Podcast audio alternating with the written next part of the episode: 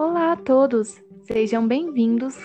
Hoje trataremos da teoria da neuroplasticidade, que é a capacidade de adaptação do sistema neural através de estímulos recebidos, e ainda das inteligências múltiplas, ambas nas perspectiva de inclusão da pessoa com deficiência intelectual nas atividades físicas.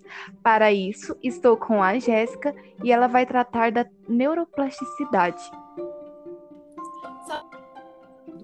Bom, a teoria da neuroplasticidade para a inclusão de pessoas com deficiência intelectual na educação física é de extrema importância, já que através do contato com novas experiências, nosso cérebro consegue ser transformado, e essa transformação pode levar a pessoa com deficiência intelectual a desenvolver.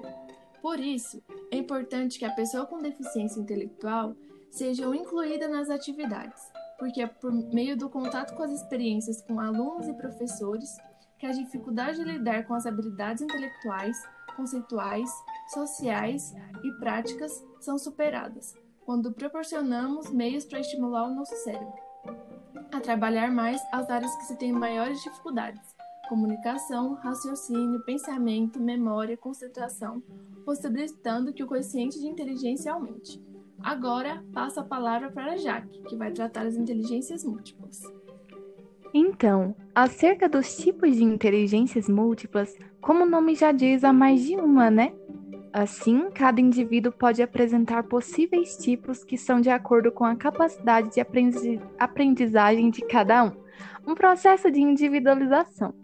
Já partindo da perspectiva de inclusão para a pessoa com deficiência intelectual, para a adequação do desenvolvimento das atividades que vai demandar fins específicos, é necessária a observação do professor perante a realização da prática, no qual o profissional pode recorrer a estratégias de aprendizagem de forma simples e decompor práticas até avançar para um nível maior de complexidade.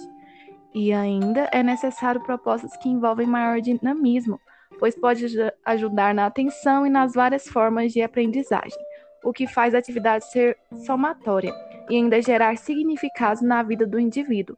Outro aspecto importante é a diferença gerada com repetição ou aplicação de atividades que possuem o mesmo objetivo na experiência de situações simples e concretas, que irão ajudar a criança com deficiência intelectual a memorizar e compreender o conteúdo abordado.